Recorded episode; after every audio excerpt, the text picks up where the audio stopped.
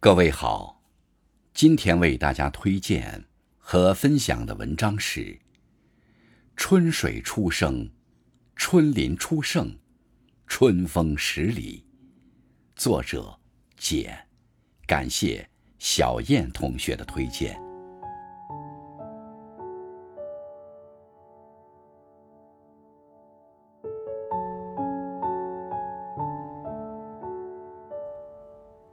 冯唐在诗作《春》中说：“春水初生，春林初盛，春风十里，不如你。春水微微荡漾，山水隐隐含带，春风暖暖袭来。在这个世上，还有什么比这更美好的？人们赞美春天，因为它美的纯净。”没有盛夏的闹，没有晚秋的杂，没有冬日的暗，像婴儿的眼，处处闪着灵动，如少女的媚，时时撩拨人心。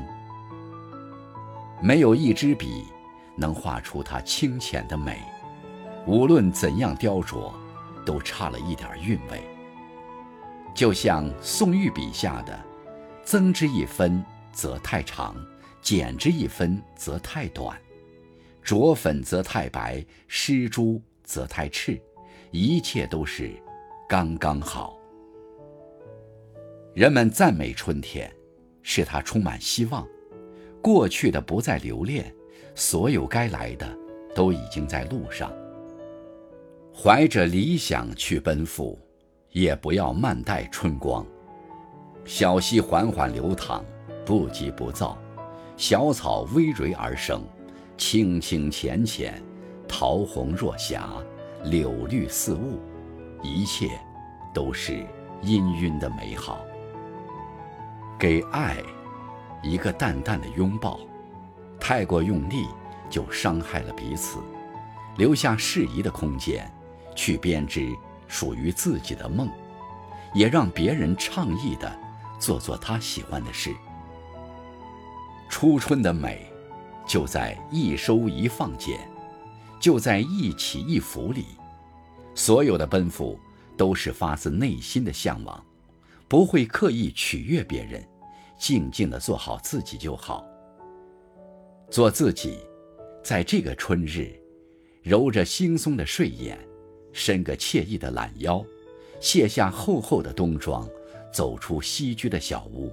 去田野寻觅，去闲云絮语，所有的美好都在路上，没有出发就不会遇见。所有以言不由衷的话来做托词，都是对春天的辜负。春水初生，春林初盛，春风十里。只有打开天窗，风儿才能吹进来，阳光才能射进来。春光再美，闭门不出也是人生的辜负。在最美的年华，遇见最好的自己，就要动起来，唱起来，舞起来。春天永远都有未知的美丽，犹如人生，许下一个个愿望，然后去寻觅，去探究。即使遇见不顺，即使伤痕累累。也可以跌倒后重来。